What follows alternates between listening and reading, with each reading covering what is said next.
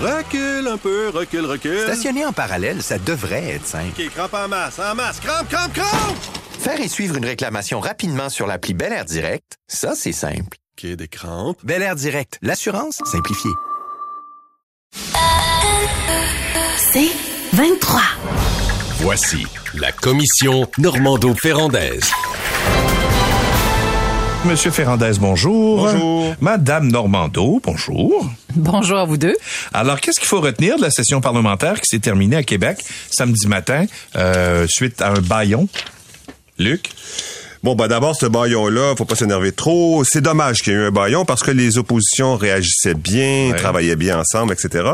Il y a quand même eu euh, plusieurs, euh, deux cent- 238 heures de discussion, mais ça ne suffit pas parce que le gouvernement a amené constamment des centaines d'amendements. Et vous savez pourquoi le gouvernement amène des centaines d'amendements? C'est quand les fonctionnaires n'ont pas eu le temps de ficeler la loi. Euh, c'est arrivé aussi avec euh, la- l'abolition des commissions scolaires. Là. Il y avait des amendements qui rentraient à chaque heure. Et donc, les- l'opposition n'a pas le temps de les étudier. Ça n'a fait aucun sens. Mais le premier ministre veut aller de l'avant, le ministre de la Santé aussi, parce qu'ils veulent des résultats avant 2026. Si tu veux des résultats avant 2026, il faut que ça soit adopté.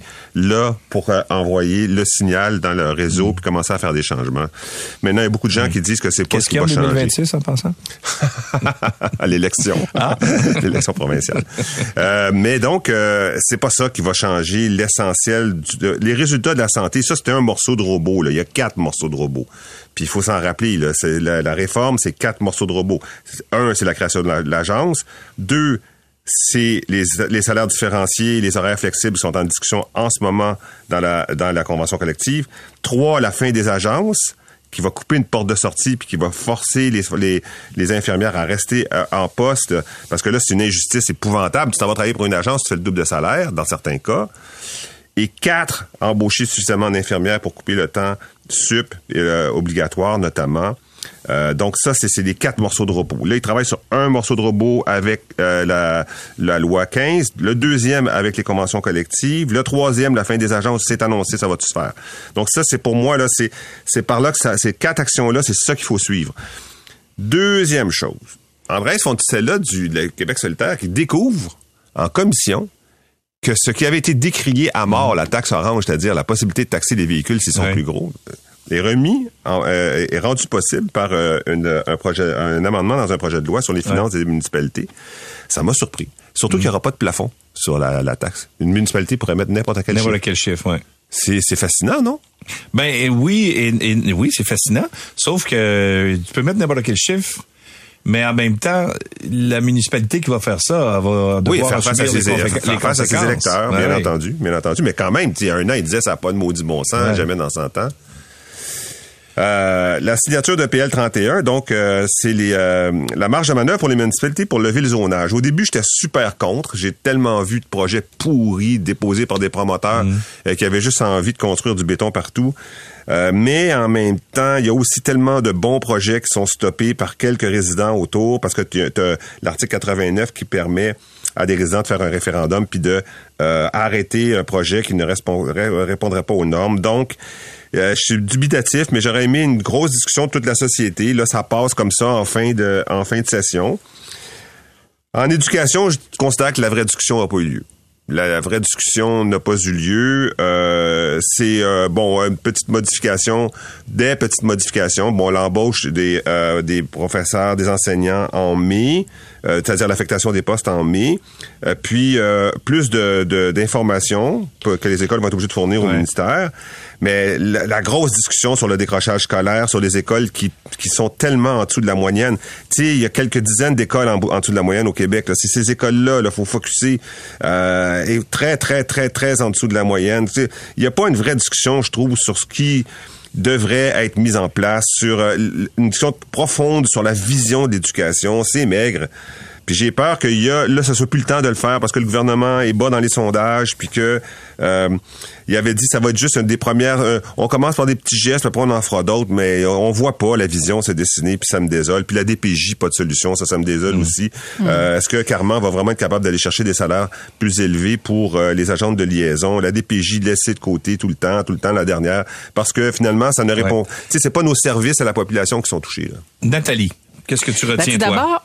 Ben, ce que je retiens, c'est, je qualifierais cette session de session horribilis pour la CAQ. C'est une session oubliée qui marque une rupture avec les électeurs. Moi, c'est ce qui me frappe le plus. Mhm. Le taux d'insatisfaction, selon le dernier sondage léger, atteint 63% C'est du jamais vu pour un gouvernement qui en est à sa première année de deuxième mandat. Demain matin, on le sait, s'il y avait élection, le Parti québécois, avec quatre députés, formerait le gouvernement. Euh, ils ont perdu 16 points en quelques mois. Vraiment du jamais vu. C'est une session qui va passer à l'histoire, mais pour les mauvaises raisons. Tout d'abord, tu y as référé, Luc, la session s'est terminée en queue de poisson avec un baillon pour faire adopter le projet de loi 15. Et je, je- je me, je me rappelais euh, nos souvenirs de fin de session lorsque j'étais en politique. Tous les gouvernements s'organisent toujours, puis tu le sais, Louis, t'as- ça fait longtemps que tu es sur la colline parlementaire, Ouais. s'organisent pour terminer les sessions parlementaires de belle façon. Tu sais, peu de temps avant la session, enfin avant la fin de la session de décembre, tu dis quoi? Ben, tu dis de quoi les gens vont parler autour de la dinde cette année. Alors, c'est- vraiment ça, là, c'est pas un cliché, là. Tous, les députés, les ministres, les premiers ministres qui se succèdent, là, de gouvernement en gouvernement, se posent la même question. Alors, cette année, les Québécois vont parler de quoi? De la grève, bien sûr, qui n'en finit plus de finir, et de leur, leur insatisfaction à l'endroit du gouvernement. Marquez que si on a une entente le 19 décembre, peut-être que on va, on, on va crier au miracle, euh, mais n'empêche. Et ce qui m'a frappé, c'est que le premier ministre, peut-être pour faire diversion, je n'en sais trop rien, mais en même temps, euh, je pense que le premier ministre, M. Legault, est très lucide, il est très humble aussi face à tous ces résultats désastreux à l'endroit de la de son gouvernement. Il a choisi l'humour euh, en guise de, de discours de fin de session, puis il a demandé une boussole au Père Noël. Tu sais, souvent, on a commenté, tu sais, beaucoup d'analystes Ouais. ont commenté en disant le gouvernement a perdu le Nord, ça prendrait une boussole au premier ministre. Et il a confirmé également qu'il serait candidat lors de la prochaine élection en 2026. Alors, remarquez qu'il peut pas dire autre chose pour le moment. Il peut pas dire, ben non, je ne serai pas candidat en 2026. Mais ce- ça m'a frappé parce que... Mais il pourrait son- rien dire aussi. Ben, c'est-à-dire qu'il ne peut pas ne pas rien dire. C'est-à-dire que i- i- il y a un bilan de session. La, grève, les, difficultés des négociations actuelles occultent tout ce qui a été fait de bien durant la présente session. Fait que, tu sais, en termes de bilan, ça peut pas, le premier ministre pouvait pas livrer un discours classique de bilan de fin de session en disant, voici ce qu'on a réalisé, 1, 2, 3, 4, 5, 6, 7, puis oui, ça va bien, puis tout, tout, euh, tout, euh, tout est extra- extraordinaire. Non, non, non, non. Il y a parce que la grève vraiment prend beaucoup de place. Cependant, on oublie que le gouvernement, lui, a continué euh, de gouverner. Euh, bon, deux réformes ont été adoptées, une sous Bayon, l'autre, tu as référé aussi, Luc, la réforme en éducation. On a annoncé un programme pour embaucher davantage de, de travailleurs dans la construction. Euh, les, les, l'accès à un médecin de famille, je- il y a encore beaucoup de Québécois qui n'ont pas accès à un médecin de famille, mais il y a quand même euh, 560 000 actuellement, mais c'était plus d'un million il n'y a pas si longtemps. Le coût du permis de conduire va diminuer, mais en même temps, on, on permet aux on permettra aux municipalités de lever une taxe sur l'immatriculation. Puis là-dessus, j'aimerais dire, je souhaiterais dire Oui. que c'est pas toutes les municipalités qui sont visées, c'est les municipalités Qui où ont il y a une service, soci- c'est ça, de le transport, transport en commun, tout Oui. à fait. Un, puis deuxièmement, il y a des précédents, Laval, Longueuil, Montréal, les municipalités membres de la communauté métropolitaine de Montréal. Fait que dans le fond, il en reste peut-être pas tant que ça des municipalités qui vont choisir de lever, d'augmenter les droits d'immatriculation pour financer leur service de transport en commun. Puis la question qui tue, c'est est-ce qu'ils auront le courage euh, de le faire? Est-ce qu'ils auront le courage faire? Mais en conclusion, je dirais qu'il reste encore énormément de défis pour le gouvernement au cours des trois prochaines années, parce que le gouvernement quitte, là, va quitter, a, fait- a déjà quitté la session, mais là, on continue évidemment de, de focaliser beaucoup sur cette, la présente négociation, avec un bilan certes, mais un bilan qui est vraiment incomplet. Peux- Peux-tu me permettre un bémol sur euh, les, euh, le courage des municipalités puis la taxe, là? Ben, bien sûr. C'est quand même une taxe qui va être prise sur euh, ton permis, là, euh, Ouais. ton immatriculation. Ouais, une immatriculation, c'est pas, ouais. un- c'est pas une lettre de la municipalité. hein.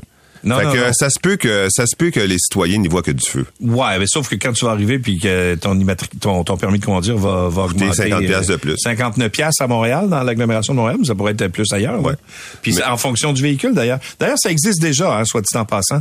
À la SAC, là, vous payez pas le même euh, le même droit d'immatriculation sur un véhicule euh, selon la cylindrée. Là. Si, vous avez, si vous avez une grosse cylindrée, ça vous coûte plus cher. Là. Alors, c'est ça Oui, existe déjà. effectivement. Ouais. Oui, ça existe déjà, tout Le bonus-malus existe déjà. Exact. OK, on s'arrête un tout petit moment. On revient tout de suite après. Restez là. Recule un peu, recule, recule. Stationner en parallèle, ça devrait être simple. OK, crampe en masse, en masse. Crampe, crampe, crampe!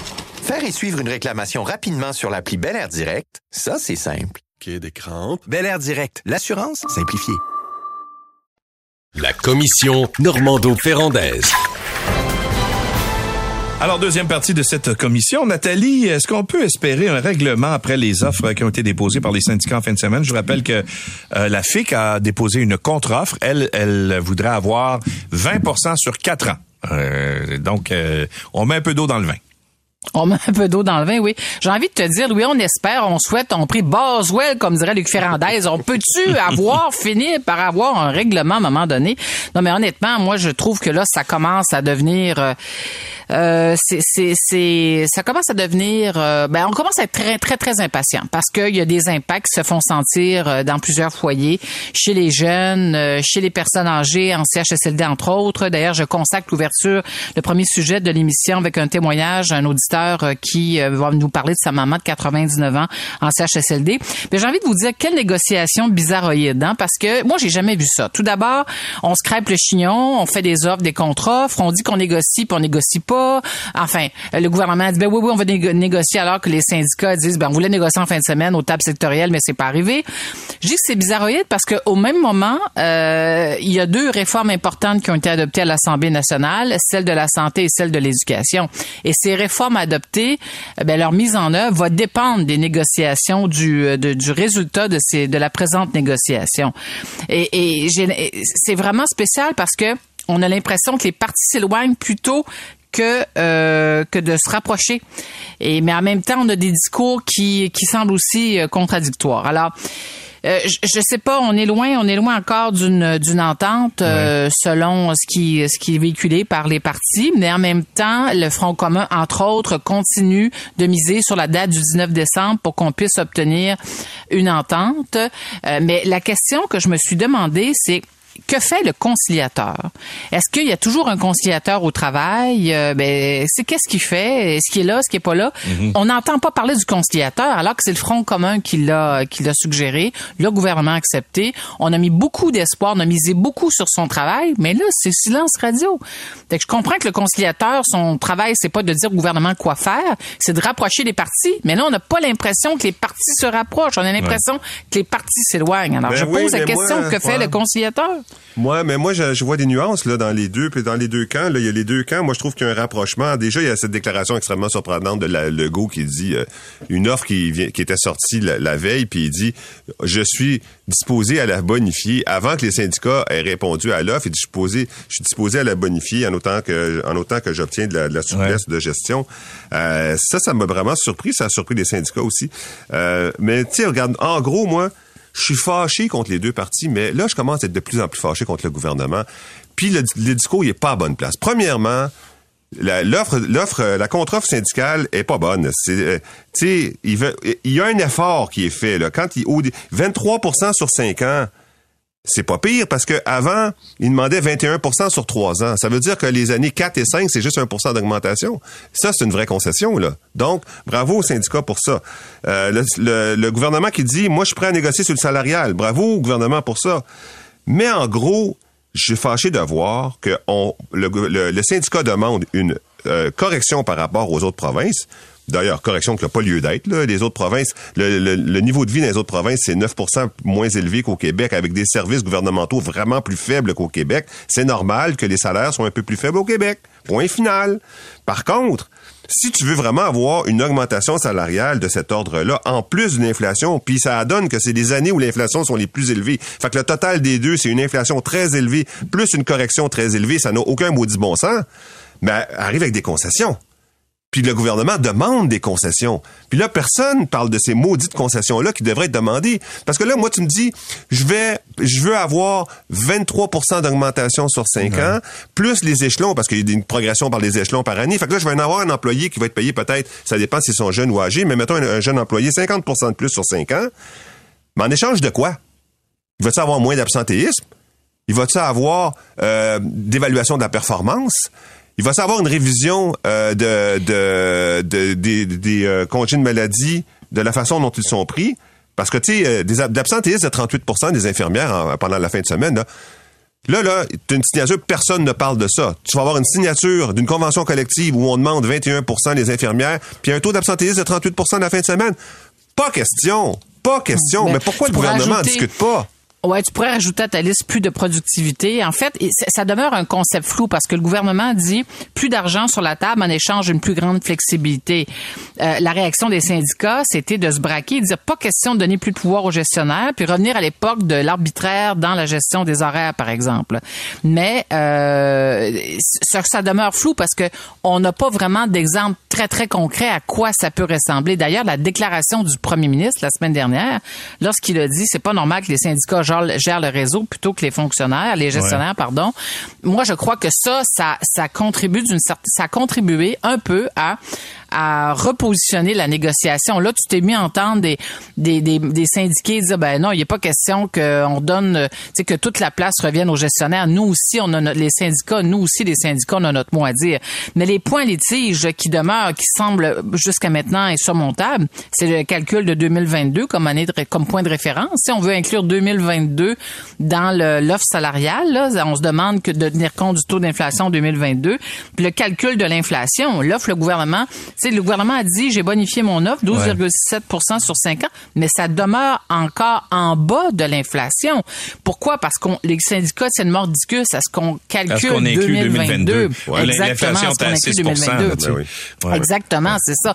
Ça, j'ai l'impression que tous ces points-là, pour l'instant, euh, ça. c'est- Ouais. Mais le gouvernement on dit, ouais, mais c'est parce que le contrat de travail commence, en- commence à partir de 2023. Tu sais, c'est, c'est, Du 1er avril Du 1er avril. 2023. Moi, c'est ça. beaucoup aimer avoir voir des choses créatives, comme par exemple, on n'a rien sur le télétravail. C'est la première convention collective qui se signe après qu'on ait maintenant l'assurance que le télétravail va durer. Écoute, une proposition vraiment euh, créative sur la table, là. moins 3% pour ceux qui sont en, télétra- en télétravail, plus 3% ceux qui ne le sont pas.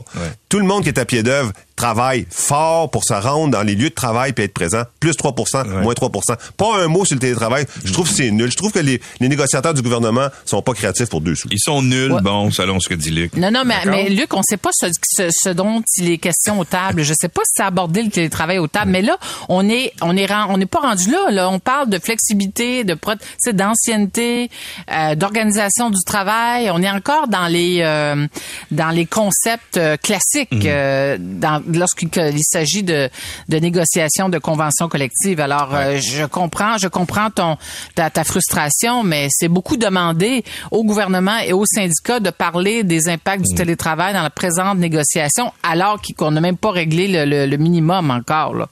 Enfin, va- ça, c'est mon point de vue. Ah, la suite à 10 heures avec Nathalie et à midi Oui, oui. avec Luc. Oui, tout à fait. Salut, à demain. Merci, Louis. C'est 23. Recule un peu, recule, recule. Stationner en parallèle, ça devrait être simple. OK, crampe en masse, en masse. Crampe, crampe, crampe! Faire et suivre une réclamation rapidement sur l'appli Bel Air Direct, ça, c'est simple. OK, des crampes. Bel Air Direct, l'assurance simplifiée.